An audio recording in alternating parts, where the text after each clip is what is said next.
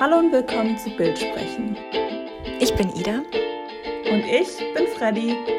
Wir beide studieren irgendwas mit Medien und philosophieren viel über Filme. Trotzdem haben wir Bildungslücken, die wir gegenseitig füllen. Bildsprechen mit Freddy und Ida. Jetzt im Kino. Ida war gerade auf dem Klo sich einen runterholen. Weil Freddy mir ihre Nippel gezeigt hat. Dann musste sie mich ghosten. Und jetzt äh, reden wir über den Lesbenfilm. Ich würde sagen, wir reden jetzt darüber, wie mich jemand mal seine vier Nippel gezeigt hat. Aber das ist eine andere Geschichte von einem anderen Podcast. Eigentlich finde ich, passt die Geschichte ganz gut in diesen Podcast. Und wie finden wir dann Übergang? ähm, also, dann sollten wir unseren ZuhörerInnen jetzt sagen, wir wollen diese Folge über Blau ist eine warme Farbe von Abdelatif Keshish und über Call Me By Your Name und ich habe den Namen vom Regisseur vergessen äh, reden. Ähm, Call Me By Your Name ist ein Film über, also ganz blöd runtergebrochen, eine schwule äh, Affäre, Liebesbeziehung und Blau ist eine warme Farbe ist ein Film über eine lesbische Liebesbeziehung. Aber beides ist nicht der Hauptpunkt der Filme. Einmal war ich in Israel und da hat meine Freundin gesagt, ach guck mal, hier ist ein Typ, der sieht aus wie der Typ aus Call Me By Your Name im Museum und da habe ich gesagt, hä, ich kenne den Film nicht. Also der Film ist irgendwie immer so ein bisschen vorbeigegangen, obwohl irgendwie ständig Freunde darüber geredet haben. Und dann habe ich meinen Geschwister gesagt, ich möchte mal Call Me By Your Name schauen. Und dann hat mein Geschwister gesagt, ah ja, der Film, wo jemand einen Pfirsich fickt. Mhm, und das ist so ein bisschen das, was in der Öffentlichkeit hängen geblieben ist. Wie, und bei Blau ist eine warme Farbe die krasse, minutenlange Lesben-Sex-Szene. Ja, genau. Also beide Filme haben irrerweise also sie haben so viel Inhalt, aber worüber geredet wird, das sind die Fix-Szenen. Und dann dachte ich so, wenn so viele Freundinnen von mir den irgendwie mal gesehen haben oder der so vielen Freundinnen so im Kopf geblieben ist oder ich ständig irgendwas davon höre, dann kann doch mein Geschwister den Film nicht nur auf diese eine Pfirsich-Szene reduzieren, wenn mein Geschwister diesen Film nie geschaut hat. Und dann dachte ich so, das ist irgendwie sowas, was ich zum Beispiel früher auch irgendwie nicht gemacht habe, wenn ich dann zum Beispiel irgendwas über einen Film gehört habe, wie, ah, das ist der Film mit der Pfirsich-Fick-Szene, dann hätte ich den auch gar nicht mehr geguckt, weil ich dann gedacht hätte, ah, der ist bestimmt komisch. Aber irgendwie... auch sofort diesen Apfelkuchen von American Pie. also das ist ja auch das Ding, der ja. Apfelkuchen, der Pfirsich, die Lesben-Szene. Aber irgendwie dachte ich mir dann so, ich will den Film schon gucken, weil ich finde, der sah cool aus und mhm. ich hatte irgendwie Lust und das war also einer von den Filmen, wo dann irgendwie dann ständig jemand irgendwas drüber redet und dann will man den selber geschaut haben, will selber mitreden, will sich selber seine Meinung bilden. Mhm. Und das finde ich auch wichtig, weil so viele Filme gibt es schon, wo ich was davon gehört habe oder wo man es irgendwie kennt aus Popkultur, aber wo man selber mal irgendwie reinschauen will. Und tatsächlich war es bei Blau ist eine warme Farbe ähnlich. Wie war es da bei dir? Aber auch, da habe ich auch sofort gehört, ah, das ist der Film mit der perversen Lesben-Sex-Szene. Das ist dieser Lesben-Film. Ach, was für pervers. Also, das finde ich halt krass. So. Ja, obwohl beid, beide diese Filme sind mir wegen sexuellen Sachen irgendwie so auf ja. dem Schirm gewesen. Obwohl bei Blau ist eine warme Farbe können wir tatsächlich schon auch mal über die Wertigkeit von der Sexszene reden. Weil da gab es ja auch diesen, ähm, ja, ich würde es Diskurs nennen, wo ähm, nicht ganz klar war, weil äh, es ja ein männlicher Regisseur ist, der diese lesbische Sexszene inszeniert hat. Und anscheinend war der Dreh vor allem für Lea Seydoux, die die Emma spielt, in Blau ist eine warme Farbe wohl sehr, sehr hart. Also sie hat danach sich auch sehr beschwert über den Dreh. Ähm, und man kann sich jetzt natürlich fragen, ist das eine Male-Gaze-Variante von lesbischem Sex? Und ähm, ist das okay, wenn ein Mann zwei Frauen da so durchpeitscht durch so eine lange Szene und die so explizit zeigt? Ist das realistisch? Also da kann man sich drüber unterhalten. Bei Call Me By Your Name finde ich die Darstellung von Sexualität viel unfragwürdiger. In Call Me By Your Name ist gar nicht der Fokus auf den Sexszenen.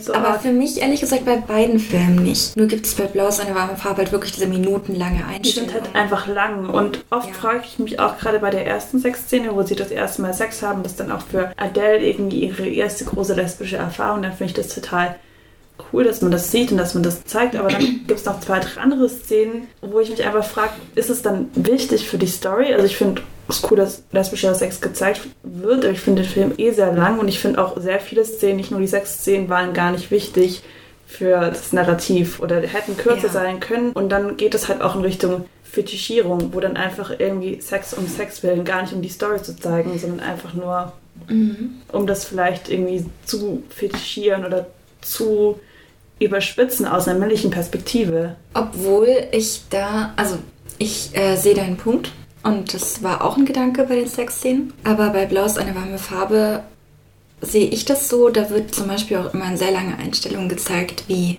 gegessen wird, wie ähm, sich Menschen anschauen, wie sie träumen, wie sie schlafen, weinen. Also ähm, da kann man so ein bisschen verteidigen und sagen, dass Abdelatif halt wirklich ähm, lange Einstellungen von allen elementaren Dingen, die ein Mensch tut, macht. Also es ist wirklich wie so ein Porträt. Die Kamera, kann man sich vorstellen, ist immer nah am Gesicht der Protagonistin. Man sieht, wie sie isst, wie sie Sex hat, wie sie wirklich weint, Rotz, also Rotz läuft ihr aus der Nase. Der Sex ist ja nicht die einzige Sache, bei der explizit krass draufgehalten wird, auch minutenlang. Und man kann sich definitiv streiten darüber, ob das jetzt eine gute Art Film ist oder nötig oder unnötig. Aber das nimmt so ein bisschen die Argumentation raus, dass er das nur beim Sex macht. Der macht es bei allen Sachen. Genau. Und das finde ich dann aber fair, weil dann ist das sein Stil, den muss man nicht mögen. Ja. Aber dann kann man zumindest nicht sagen, ja, ähm, alles andere wird irgendwie normal kurz gezeigt, aber beim Sex dann minutenlang. Nein, alles wird minutenlang gezeigt. Ja. Aber es hat es für mich schwer gemacht, den Film zu schauen, weil ich liebe Alltagsgeschichten und ich muss auch gar nicht unbedingt einen Film schauen, in dem richtig viel passiert, in dem Leute sich gegenseitig umbringen und es so, einen klassischen, so eine klassische Handlung mit einem Höhepunkt und einem Tief das brauche ich gar nicht. Ich finde Alltagsgeschichten toll, aber ich mhm. finde trotzdem, wenn die dann zu sehr dieses alltägliche Tempo haben, zu sehr, zu sehr sich wie, wie ein richtiges Tempo anfühlen. Also wenn dieses Filmtempo nicht drin ist, dann bin ich ganz schnell irgendwie raus. Und der Film war mir ein bisschen mhm. zu lang manchmal. Was ich auch ganz interessant finde, beides sind sehr langsame Filme. Aber bei Call Me By Your Name, also da sind auch sehr lange Einstellungen. Das ist ähm, sehr poetisch ähm, und die Kamera hält auch sehr lang drauf bei beiden Hauptdarstellern. Ich glaube, was den Unterschied macht, ist, dass bei Call Me By Your Name für uns zumindest kein Alltag gezeigt wird. Weil es ist ein Sommer in äh, Frankreich, glaube ich. Oder Italien. Ach, ich bin mir nicht mehr Italien. Ganz... Italien, okay. Es ist auf jeden Fall sehr südlich und ähm, ich glaube, ich fasse einfach kurz mal gleich die Handlung der zwei Filme Aber zusammen. es ist schon Italien, oder? Es Warte. ist Italien. Es ist Italien, aber die, die, die Leute sind, glaube ich, sogar Franzosen. Oder also es ist so, dass ähm, die Familie ja akademisch ist und auf sehr genau. viel Fremd die reden auf Spanisch, auf Italienisch. Die sind Franzosen und Italiener und Juden. Genau. Das, das, darüber reden sie ja auch in einem Punkt, wo dann der ähm, der Army Hammer Charakter fragt, ja, was seid ihr denn eigentlich? Und dann sagt er irgendwie, ja, Franzosen und, und Italiener und Juden, so wir sind irgendwie alles. Ähm, okay, ich muss gerade lachen. Ich bin jetzt auf dem Wikipedia-Artikel von Call Me By Your Name. Ähm, also es ist in Norditalien, aber ja. bei der genaueren Beschreibung, das ist witzig. Ähm, äh, sie verbringen den Sommer auf dem Landsitz äh, seiner Eltern, gelegen irgendwo in der Po-Ebene in der Nähe von Crema. Und ich bin so... Okay. Das ist ein.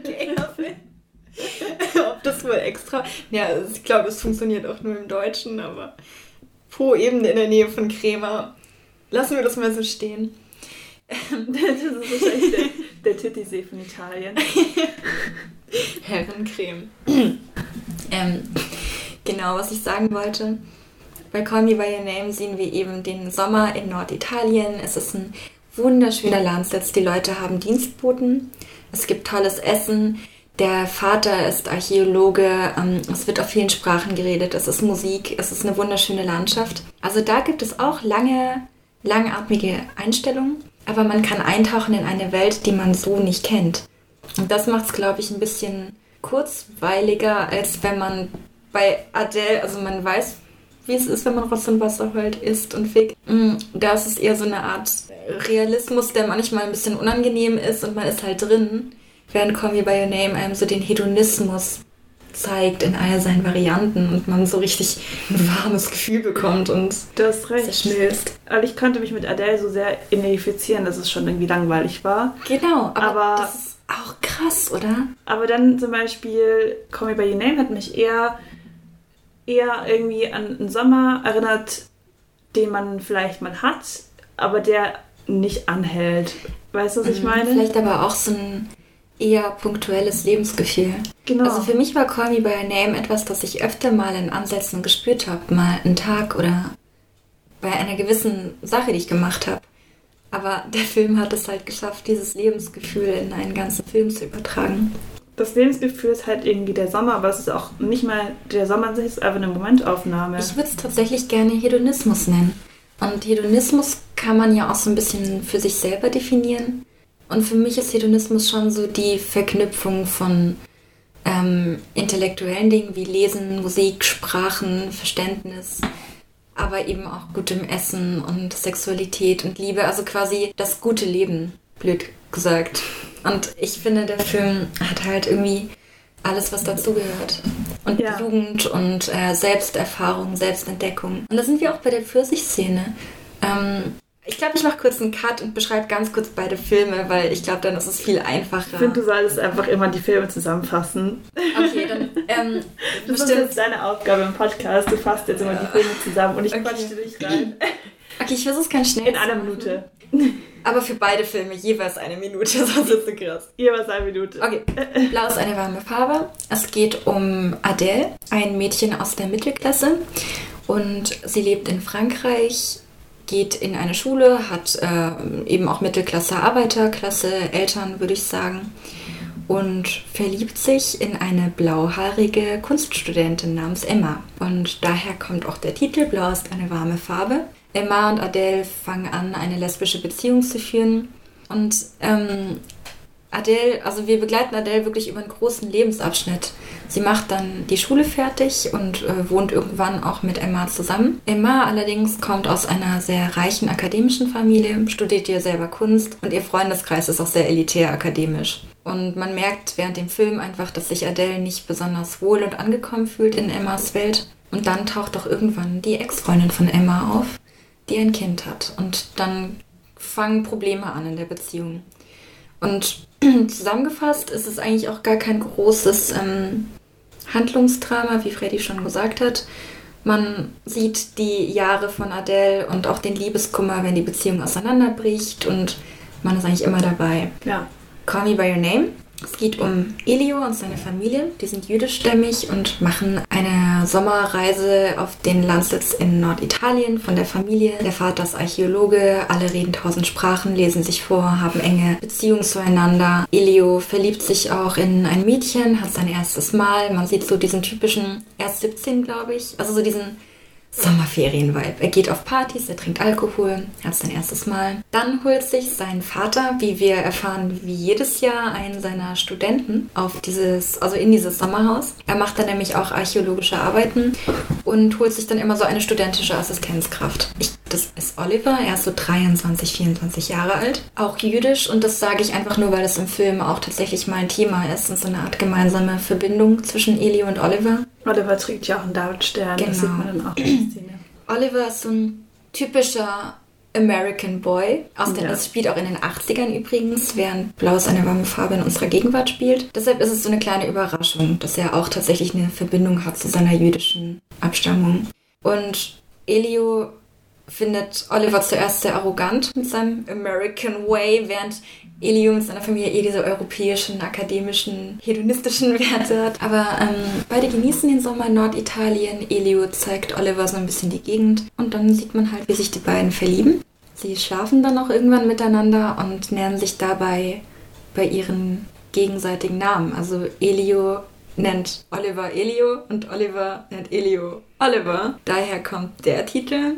Das und ist ja auch das Zitat, call me by your name and I call you by yours. Genau. Und ähm, da erfahren wir eigentlich genau dasselbe. Also wir sehen, wie sich die beiden verlieben, wie sie miteinander schlafen. Dann ist der Sommer vorbei, Oliver fährt zurück und Elio hat Liebeskummer und irgendwann haben wir einen kleinen Zeitsprung im Winter und hören, dass Oliver eine Verlobte hat. Und Elio weint und der Film ist vorbei. Aber es ist kein trauriges Ende. Und die Kamera geht auch, wie bei Adele, sehr nah an sein Gesicht. Also man sieht seine rohen Emotionen, kann genau. man so sagen. Also der Film endet wirklich mit diesen Tränen. Aber was ich bemerkenswert finde, davor sieht man ein sehr langes Gespräch von Elio mit seinem Vater. Die Eltern es ist auch interessant, eine Parallele in beiden Filmen. Es gibt zwar diese Eltern und man weiß auch nicht genau, wie sie zu homosexuellen Beziehungen stehen, aber die spielen während der Handlung kaum eine Rolle. Aber bei Call Me By Your Name, ganz am Ende, nachdem die Beziehung von Elio und Oliver quasi schon vorbei ist, hat Elio dieses große Liebeskummergespräch mit seinem Vater, wo sein Vater unglaublich verständnisvoll ist und das auch sehr schön beschreibt, dass Elio eine wunderbare Liebe erfahren hat und es auch gut ist, dass es weh tut. Weil die ganze Spannbreite an Gefühlen wichtig und also es ist wichtig, sie auszuleben, sie zu fühlen und ähm, sich nicht zu verhärten gegenüber großer Liebe und auch Traurigkeit. Es hat mich auch sehr überrascht als Zuschauerin, dass Elios Vater das wusste, weil der Film natürlich auch aus Elios Perspektive gezeigt wird und Elio denkt, ach, das verheimliche ich jetzt von meinem Vater und man, man, also Elio ist ja auch irgendwie, glaube ich, ganz überzeugt, dass der Vater das nicht weiß und dass das irgendwie ein Geheim entsteht, aber mhm. am Ende erfährt man, ja, der Vater wusste es doch und er ist okay damit. Mhm. Und das war schon ein bisschen überraschend, aber andererseits zeigt die Szene auch ein Verständnis von dem Vater und auch ein Verständnis, das irgendwie an eine gebildete Oberschicht irgendwie oft geknüpft ist weil zum Beispiel Emmas Eltern in Blau ist eine warme Farbe sind ja auch sehr gebildet, sehr verstehend mhm. und das ist für sie gar kein Problem und das ist so alles sehr offen und sehr vor, nach vorne hinaus es und ist doch so, dass sehr privilegiert. Also wenn Adele mit Emma zu ihren Eltern geht, ist im ersten Mal sind sie wirklich, also als Paar da und wenn Emma bei Adele so Spaghetti essen geht bei ihren Eltern, dann ist sie ja irgendwie die Nachhilfelehrerin, oder? Also da merkt man auch ganz krass diesen Klassenunterschied. Also auf der einen Seite irgendwie die gebildeten Akademiker-Eltern, die auch einen gewissen Liberalismus haben, für die das komplett in Ordnung ist. Und dann auf der anderen Seite halt die Arbeiterklasse, vielleicht noch so ein Unverständnis ist. Es wird schon ja. sehr klischeemäßig gezeigt. Das ist auch interessant, weil Elios Vater ja Archäologe ist und sich auch sehr viel zum Beispiel mit äh, Statuen und äh, griechischer Mythologie auseinandersetzt. Und da ist zum Beispiel das Schwulsein ja auch eine ganz normale Sache. Im Soundtrack, den hat äh, Safjan Stevens geschrieben. Auch also wirklich, der Soundtrack von Call Me By Name ist wunderschön. Mhm. Ich kann jedem empfehlen, Mystery of Love und Visions of Gideon zu hören. Also er passt auch sehr zu dem Film, weil ja. du hast auf der einen Seite irgendwie so diese Italo-Disco-Lieder, da hast du klassische Musik und du hast eben auch dieses verträumte Mystery of Love. Also da gibt es, glaube ich, auch so eine Zeile über Alexander den Großen im Soundtrack von Sufjan Stevens, ja. der einen männlichen Lover hat. Und also ich, ähm, überall kommt auch schon dieser Bogen von Historie und Homosexualität und es macht auch total Sinn, dass das in der Familie gar kein großes Thema ist, weil wir bekommen jetzt, sie lesen Literatur, sie machen Musik, äh, geschrieben und entdeckt und ähm, also von Menschen, die auf jeden Fall hedonistisch gelebt haben. Also Hedonismus zählt ja auch dieses Ausleben. Die meisten Künstler sind ja auch Menschen, die nicht unbedingt die zu ihren Lebzeiten normale Art hatten zu leben. Die waren ja immer eher progressiv. Macht auch sehr Sinn, dass eine künstlerisch und wissenschaftlich veranlagte Familie da anders denkt. Kunst und Bildung spielt ja auch in beiden Filmen eine große Rolle und Voll, deswegen ja. haben wir uns auch entschieden, die Filme zu thematisieren, weil für uns beide haben wir herausgefunden, sind es gar nicht so der Schwulenfilm oder der Lesbenfilm, sondern es werden so viele Themen angesprochen. Ich finde, das sind doch äh, wirklich Porträts von Klassengesellschaften. Also Klasse ist ganz wichtig, vor allem in Blau ist eine warme Farbe. Und also eigentlich finde ich tatsächlich aber auch in Call Me By Your Name, der Film hat zwar keinen Vergleich in sich, weil alle Leute sehr gebildet sind und sehr gut leben, aber man merkt, finde ich, beim Schauen schon, dass dieser Film so und diese Geschichte so in den 80ern vor allem auch nur existieren kann, weil man so völlig in dieser Bubble schwebt. Also in dieser Akademiker-Bubble und ähm, wo man auch Geld hat und gut leben kann. Ja, und der ganze Sommer ist auch irgendwie so ein bisschen so La Deutsche Vita, so eine Utopie und so, ja. so ein Moment. Es ist aber auch so, wenn in Blau ist eine warme Farbe die Emma, als sie dann mit Adele zusammen ist, ihre Partys schmeißt, wo dann ihre ganzen Künstlerfreunde kommen. Äh, da sieht man auch, wie Adele dann äh, Spaghetti kocht und sich ums Geschirr kümmert und irgendwie keinen Zugang findet zu den Künstlergesprächen von Emmas Freunden. Also auch wie sehr diese... Es ist eine tolle Party, es ist wunderschön, alle haben Spaß, aber man sieht, wie verloren Adele ist in dieser Welt. Es ist hier, glaube ich, zu oberflächlich und da konnte ich mich auch sehr gut reinversetzen. Ja, und selbst wenn es nicht oberflächlich ist, ist es einfach auch nur gut zu sehen, dass diese Bubble sehr verschlossen ist. Dass es einfach schwer ist, wenn du nicht aus einer Akademikerfamilie kommst, dann ähm, riechst du anscheinend danach. Also man spürt richtig, dass wie sie sich gibt, wie sie sich kleidet, wie sie ist. Also du, ähm, du kommst nicht ganz raus aus diesem Arbeiterklasse-Vibe und du hast auch einfach andere Dinge gelernt. Mhm. Und das finde ich wird sehr, sehr drastisch gezeigt in dem Film. Ja, zum Beispiel, wenn sie sich dann irgendwie mit den, mit den Freunden oder mit mit den Eltern von Emma trifft, dann macht sie sich immer so ein bisschen schick oder wirft sich so einen Blazer über. Man sieht irgendwie, das ist so gestellt und das ist sie gar nicht. Ja. Und, und bei Emma gibt es zum Beispiel Meeresfrüchte zu essen und bei Adels Familie immer nur Spaghetti und man merkt auch, sie mag keine Meeresfrüchte. Sie findet es voll komisch, so eine rohe Auster zu schlürfen. Ja, aber dann probiert sie es ja und mag es doch so ein bisschen. Ja, nur so ein bisschen. Also weißt du, es ist halt alles so, ja, sie macht es halt, aber man spürt einfach immer, und das spielt die Schauspielerin auch so gut. Ja. Es ist einfach nur etwas, das sie dann irgendwie macht, wegen Emma, aber es ist nicht sie und sie wird auch nicht, sie wird nicht eins mit dieser Welt oder mit Emma. Das finde ich auch krass, dass gezeigt wird, Normalerweise ist im Film ja dieses Kitsch-Ding, was du Liebe überwindet alle Grenzen. Aber, Aber, in dem Film ist es halt nein. so, es überwindet nicht alle Grenzen. Am Ende machen die beiden Schluss und man merkt auch, dass Emma Adele langsam entgleitet, weil Adele einfach nicht versteht, was sie so tut. Ja, und das zeigt auch, selbst wenn man sich noch liebt, weil die beiden lieben sich ja noch, ja. als sie sich dann wieder treffen, dass vielleicht, dass man sich liebt, aber es trotzdem nicht, nicht passieren wird, weil mhm.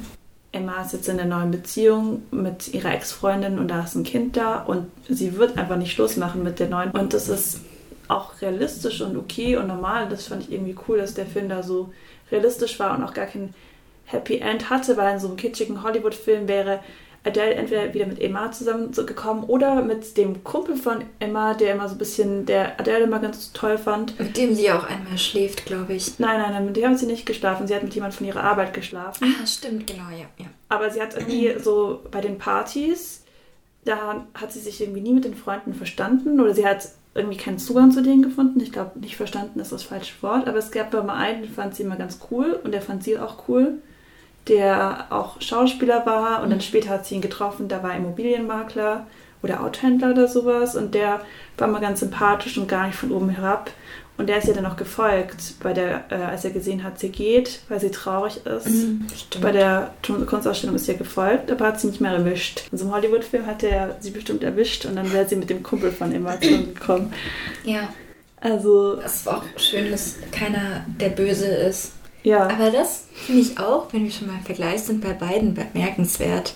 Also es gibt auch nie diese Szene, die äh, bösen Eltern, die nicht akzeptieren, dass mhm. man homosexuell ist. Also diese ganzen Klischees gibt es gar nicht. Das schlimme Outing äh, oder bei Emma dann, dass äh, das äh, Akademikerkind dann quasi herablassend ist oder so.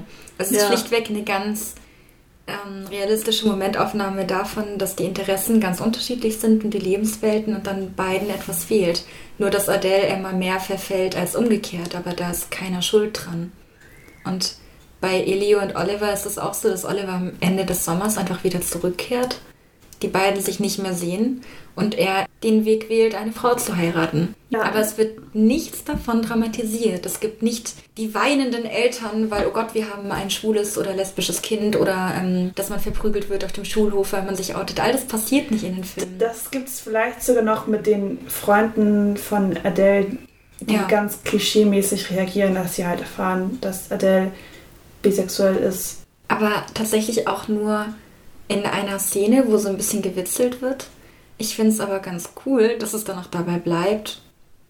Ja, aber das, das führt ja dann wirklich zu einer Schlägerei. Also das fand ich ja. auch, ich weiß nicht, ob ich es klischeemäßig fand, weil sowas kann bestimmt passieren, wenn man irgendwie Freunde hat, die einfach Arschlöcher sind. Aber es ist doch so, dass Adele sich in der Schule probiert, einer Freundin anzunähern und sie auf dem Mädchenklo küsst. Ja. Und die Freundin einmal mitmacht, beim zweiten Mal dann aber sagt so, oh, oh shit, du meinst das ja ernst und dann Rückzieher macht. Genau. Und das dann den anderen Freunden in die der Schule aber niemandem erzählt. Hat sie nicht?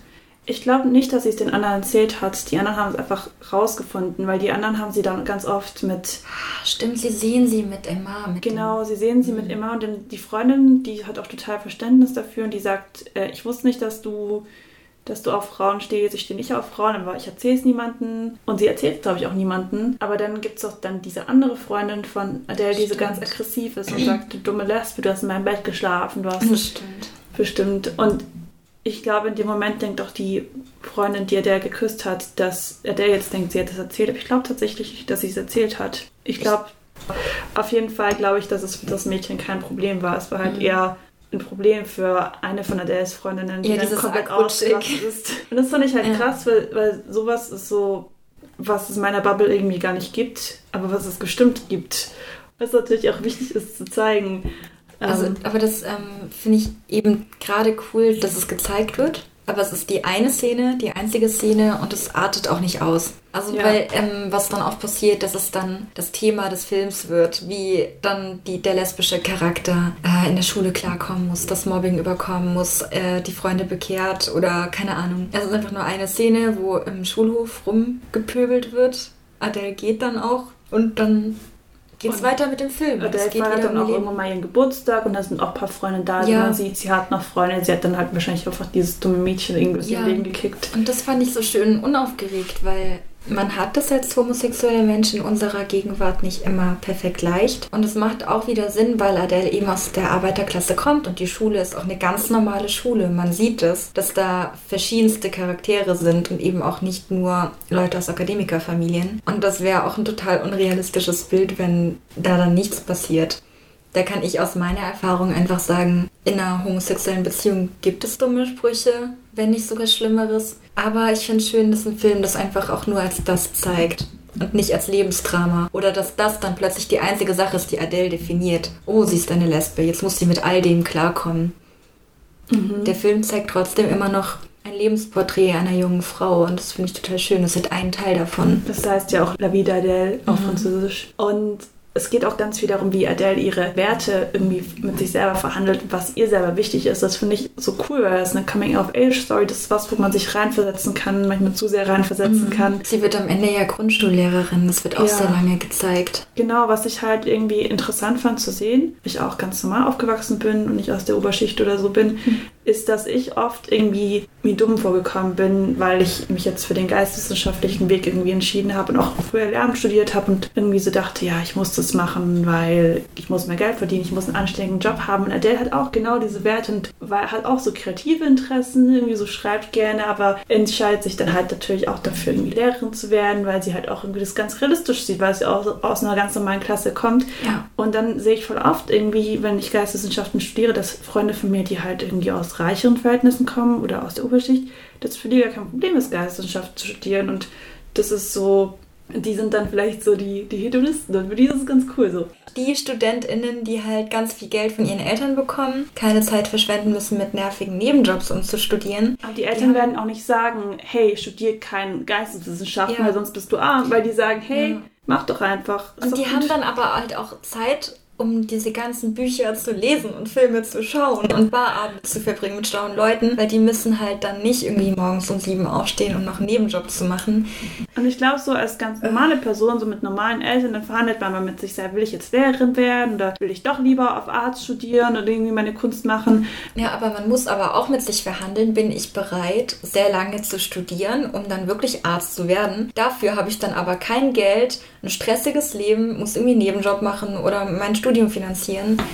Oder mache ich einen Job, wo ich schnell durch bin mit einem Studium oder einer Ausbildung und wo ich dann schnell auch Geld verdiene, dafür aber vielleicht weniger Spaß habe im Job? Also es sind so ganz realistische Abwägungen, die jemand aus einer reichen Akademikerfamilie nicht versteht. Weil ich kann es total verstehen, dass er der Lehrerin geworden ist. Ich wäre ja auch selbst fast Lehrerin geworden. So, das ist für mich so, ja, ja. wieso nicht? Aber ich finde es dann irgendwie blöd oder so, dieses Unverständnis von Emma dann, dass sie dann halt sagt, ja, studier doch erstmal, so studier doch Literatur oder studier doch irgendein Fach, was dir Spaß macht oder schreib mehr, aber ähm, Adele sie ist dann halt realistisch und ich sehe es halt auch eher realistisch oder hatte dann auch oft Freunde, die gesagt haben, hey, wieso studierst du nichts Kreatives, wieso studierst du Lehramt? Und ich dachte mir so, ja, ich will aber meinen gescheiten Job haben. Und ich glaube, das ist halt auch so dieses Mindset, was man hat irgendwie als Kind aus einer ganz normalen Schicht, das nicht super reiche Eltern hat.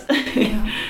Also das ähm, geht mir genauso, dass meine Abwägungen einfach manchmal nicht vergleichbar sind mit denen von Freunden aus sehr reichen Familien, ähm, weil schlichtweg die Entscheidung, ob man jetzt jahrelang eben wenig Geld verdient, um irgendwo hinzukommen, bei einem kreativen Job, das ist, man weiß halt, dass man dann auch ein paar härtere Jahre hat. Und ja. ähm, ich finde das sehr okay, dass es Unterschiede gibt. Was ich aber nicht okay finde, ist, wenn dann Akademiker Kinder quasi kein Verständnis dafür haben. Also diese dummen Fragen wie, warum studierst du nicht?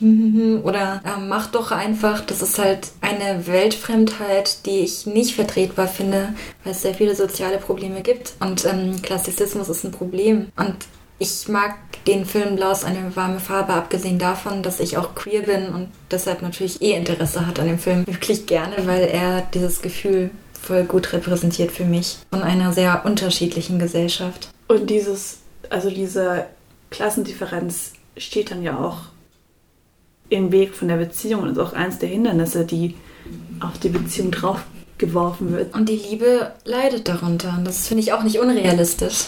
Liebe kann leiden, wenn man unterschiedliche Lebenswelten und Realitäten hat. Und ich finde es, also um nochmal auf Call Me By Your Name zu kommen, ein schönes Gegenbeispiel, wie ungehindert eine Liebe wachsen kann, wenn man in so einer warmen, gemeinsamen Bubble verschwinden kann. Weil Eli und Oliver sind ja beide einfach, die haben keine Verpflichtungen. Klar, Oliver muss ab und zu mit äh, dem Vater von Elio dann über die Papiere gehen und die reden dann über. Oh, hallo, das, wir sind hier übrigens am Marienplatz in Stuttgart. Hier fahren sehr oft Krankenwegen vorbei. Bitte stalkt uns. genau, irgendwo am Marienplatz. Viel Spaß beim Finden. Heute ist die ganz persönliche Folge. Dass ich queer bin. Das war mein großer Reveal in der Öffentlichkeit. Ida ist queer. Quer. Quer. Aber kein Querdenker. Ja, ähm, da distanzieren wir uns davon. Äh, ich, ich, ähm, ja, ich habe mit den Queerdenkern gerade wirklich oft dieses Problem und ich kann darüber nicht lachen, weil ich so oft Leuten erklären muss, dass ich die Queerdenker gegründet habe und nicht die Querdenker. Ähm, by the way, folgt alle Queerdenker Stuttgart wir sind cool, cool, cool und wir sind kein Querdenken, Anti-Corona-Verein, sondern queere, coole Menschen. Und tragt Masken in der Öffentlichkeit. Ja. Und im Bett, wenn wir schwulen Sex haben. Wie queere das zu machen. Und spuckt euch gegenseitig beim Sex nicht in den Mund, weil das ist nicht gut für Corona. Genau, tragt Kondome und Masken und benutzt Lecktücher. Äh, so. Äh, der offizielle Bildungs- und Aufklärungsteil dieses Podcasts ist vorbei. Und ja, und wenn ihr niemanden findet, weil euer Partner gerade in Quarantäne ist, könnt ihr auch Pfirsiche benutzen oder amerikanische Apfelkuchen. Ja, obwohl ich finde, die Apfelkuchenzeit ist vorbei. Das waren die 90er. Wir sind jetzt bei den Pfirsichen angekommen. Können wir die American Pie Folge machen? Oh. Ehrlich gesagt habe ich schon hart gelitten bei der Schlaflos in Seattle Folge. Worüber würdest du gerne reden bei American Pie? Also, wie würdest du da rangehen auf eine Folge? Das würde mich jetzt interessieren. Ich finde, wir sollten es ganz wissenschaftlich analysieren, diese. Was macht es mit dem pH-Wert von der Eichel, wenn du ihn in einen Apfelkuchen steckst? Ist das schlecht für die Schleimhäute? Ich meine, man kann überall was reinterpretieren. Ich habe auch heute ein Video-Essay geschaut, dass High School Musical eine gay Allegorie ist und ich finde, es macht komplett Sinn für mich, die Theorie. Äh, hallo, Ryan, Chappelles Bruder. ja. ja, und vor allem die, die Romanze zwischen Ryan und Chad. Und Chad. Chad. We all love our Chads. Okay. I don't dance. Mhm. Mhm. Okay. Oh, ja. Ja, ja. ja. Ich muss gerade an ähm, Teil 2 denken, wo Troy diesen Depression also wo er über dieses Golffeld rennt. Bad on it, bad on it. Oh. Also ich gedacht, ich finde das so witzig. Ja, wo er dann diese, ähm, er sieht sein Spiegelbild im Wasser im, auf dem Golfplatz und schlägt dann so rein und nimmt so eine Handvoll Sand und lässt sie durch die Finger rinnen und oh. Das, das bin ich, wenn ich manchmal so die Krisen meines Millennial-Daseins habe, dann bin ich Troy. Dann bin ich einfach Troy. Ja, oder man ähm, macht auch den, also man schlägt mit der Faust an die Wand und dann geht man mit dem Rücken an die Wand und rutscht so runter, bis man auf dem Boden sitzt. Das macht doch Gabriele auch in I Gotta Go My Own Way, oder? Stimmt. ja, und jeder Mensch irgendwie bei so RTL 2 Drama-Soaps, da wird immer an die Wand geschlagen und dann rutscht man an der Wand runter. Vielleicht ist ja aber vielleicht, ich meine, wenn High School Musical eine Allegorie für gay ist, was ich komplett unterschreibe, die These, dann ja. es kann vielleicht American Pie auch eine Allegorie für irgendwas sein. Ich weiß bloß noch nicht für was. Mm, für äh, endlich für Entjungferung, das ist zu obvious. Es geht ja nur um das. Vielleicht sollte das die hundertste Folge werden. Falls wir zu 100 Folgen kommen, sollte die hundertste Folge werden. Wir komplett akademisch Oh Gott. American Pie analysieren in so einer Akademikersprache. Ich überlege gerade, also wir haben ungefähr sechs Wochen gebraucht, um jetzt bei Folge 4 zu sein. Das wird niemals passieren. Aber wenn es passieren wird. Ja, also das tröstet mich gerade auch ein bisschen, dass das sehr, sehr weit in der Ferne liegt. Die zehnte Folge. Nein, okay, wir müssen es nicht. Bei der hundertsten Folge. Okay. Ich denke, ich werde davor sterben. Aber wenn ich noch lebe, die 100. Folge ansteht, dann machen wir das. Die American Pie-Filme waren nicht so gut, aber die sind ein bisschen nostalgisch, weil ich die als Kind immer geschaut habe. Ja, klar. Also jeder hat die geschaut. Ich, es war ja auch ganz witzig, aber ich weiß nicht, ob ich dazu so viel zu sagen habe. Ich habe ehrlich gesagt auch nicht so viel zu sagen und ich finde es irgendwie auch nicht so lustig, Witze zu machen darüber, wie man mit der Mutter von irgendjemandem schläft. Das finde ich einfach richtig unlustig, um ehrlich zu sein.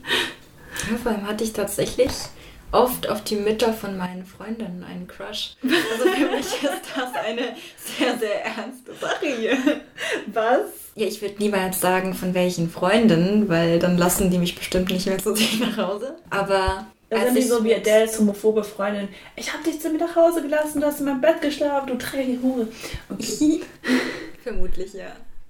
Naja, als ich mit äh, so 14, 15 meine Sexualität entdeckt habe, da habe ich mir schon gerne die schönen Mütter von meinen schönen Freundinnen angeschaut. Aber ich war auf jeden Fall kein Predator. Man darf ja träumen. Ja, ich habe leider auch immer nur Crushes gehabt auf sehr äh, hetero Frauen. Egal ob jetzt äh, älter oder gleich alt wie ich. Ähm, also irgendwann hat das aufgehört. Ich hatte dann ja auch Beziehungen, also obviously hat das irgendwann aufgehört. Aber so diese Schwärmereien und Crushes, das waren meistens leider sehr hetero Menschen. Um wieder den Fokus auf die beiden Filme zu finden. Was? Heute ist eine richtige Bullshit-Folge. Würdest du sagen, dass die Filme für dich als queeren Menschen eine gute Repräsentation sind oder eher nicht oder vielleicht beides?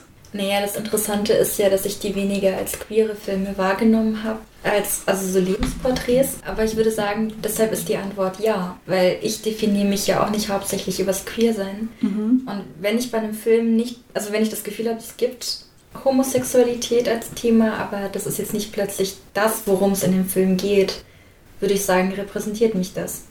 Weil Queersein ist ein Teil meines Lebens, aber nicht mein Hauptthema sondern einfach das, wie ich meine Liebe und Sexualität lebe. Und weil es beide Filme gut hinkriegen und noch so viele andere Dinge zeigen, die mir wichtig sind. Wie siehst du das denn mit den beiden Filmen?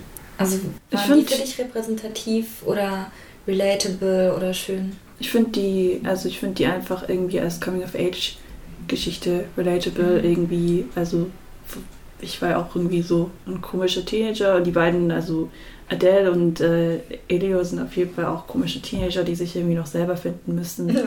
Gibt es nicht komische Teenager? also so in dem ja. Sinne irgendwie war es auch für mich als nicht queer Menschen irgendwie repräsentativ, würde ich sagen. Ja, weil das ist für mich eigentlich auch die perfekte Bestätigung, weil wir sind also ja, okay, ich bin queer, aber wir sind beide Menschen und ich finde wenn ein Film gut ist, dann repräsentiert er etwas, das jeder Mensch fühlen und nachvollziehen kann. Ja. Und äh, wenn es etwas ist, was du selber nicht erlebst, wenn du nicht queer bist, dann ist ein Film trotzdem gut, wenn er dich mitfühlen lässt. Und ich finde, das machen beide Filme gut. Ja, das stimmt. Ja, also was wir beide, was ja jetzt rausgekommen ist, auch sehr gut fanden, war eben diese Darstellung von Arbeiterklasse oder Unterschieden oder das Wegträumen in den Hedonismus, was man bei Call Me By Your Name bekommen hat. Ja, und auch so die erste Liebe als sowas, wo man total wegschwimmt damit und wo man sich total drin verlieren kann, aber vielleicht auch als sowas, was trotzdem nicht allem trotzt. Also, wie du sagst, klar, das reißt dich komplett mit, das wirst du niemals vergessen, deine erste Liebe, aber trotzdem kommt dann halt wieder der Alltag und das Leben und das hält dann halt nicht. Ja, bei ähm, Call Me By Your Name ist es vielleicht auch echt das Gefühl von diesem einen Sommer. Also es kennt bestimmt auch jeder, so diese erste Liebe, wo alles wunderschön ist, aber das ist ein Gefühl, das ist deshalb so einmalig, weil es nicht für immer hält. Ja. Und man erinnert sich und kann manchmal abtauchen, wenn man träumt. Genau. Und kriegt dieses Gefühl. Und wenn ich Call Me By Your Name schaue, habe ich genau dieses Gefühl von Sommer und Leichtigkeit und Verliebtsein und Genießen. Mhm. Und Jugend spielt ja auch in beiden Filmen eine Rolle. Also ja. bei der Adele, Adele ist ja 18 am Anfang und Elios 17 und die haben beide diese Jugend und dann haben wir aber auch den Gegensatz, irgendwie so die Mitzwanziger. Das wären dann Mhm. äh, Oliver und Emma und auch ein bisschen diese, diese Altersdifferenz und auch die Werte, die sich dann ändern mit Mitte 20 oder als Teenager irgendwie, da sind an- ganz andere Sachen auf dem Schirm und das sind dann auch wieder Hürden in der Beziehung und auch Werte, die sich verändern und das Leben, das konstant im Lauf ist. Ja, also es geht auch wirklich viel um Erwachsenwerden. Also sowohl Adele Ja. als auch Elio haben ja eine Reise, also eine Art Ernüchterung, die aber nicht unbedingt nur negativ gelesen werden kann. Ja, genau. Und der große Unterschied ist dann halt auch eben, dass man bei Adele wirklich irgendwie sieht, wie sie selber erwachsen wird, weil die Geschichte sich auch über vier Jahre zieht. Und dann ist sie am Ende 22 oder so und arbeitet auch schon als Grundschullehrerin und ist eben nicht mit Emma zusammen. Und dann Call Me By Your Name. Ich weiß, es gibt ein Buch und es gibt auch eine Fortsetzung. Also es gibt dieses Elio als Erwachsener auf jeden Fall. Aber in dem Film, es ist eher nur der eine Sommer, man sieht nicht, wie er erwachsen wird. Fände ich auch gar nicht wichtig. Also mir äh, reicht es völlig. ähm, ja, immer wenn ich den Film schaue, dann möchte ich gerne hedonistisch sein. ich möchte viel Zeit haben, um zu lesen und Dinge zu lernen und gutes Essen zu essen. Und ich möchte gerne in einem Sommerhaus in Norditalien mit allen meinen wunderbaren Freunden sitzen und über das Leben philosophieren. Das wäre schön. Und ganz viel Sex haben.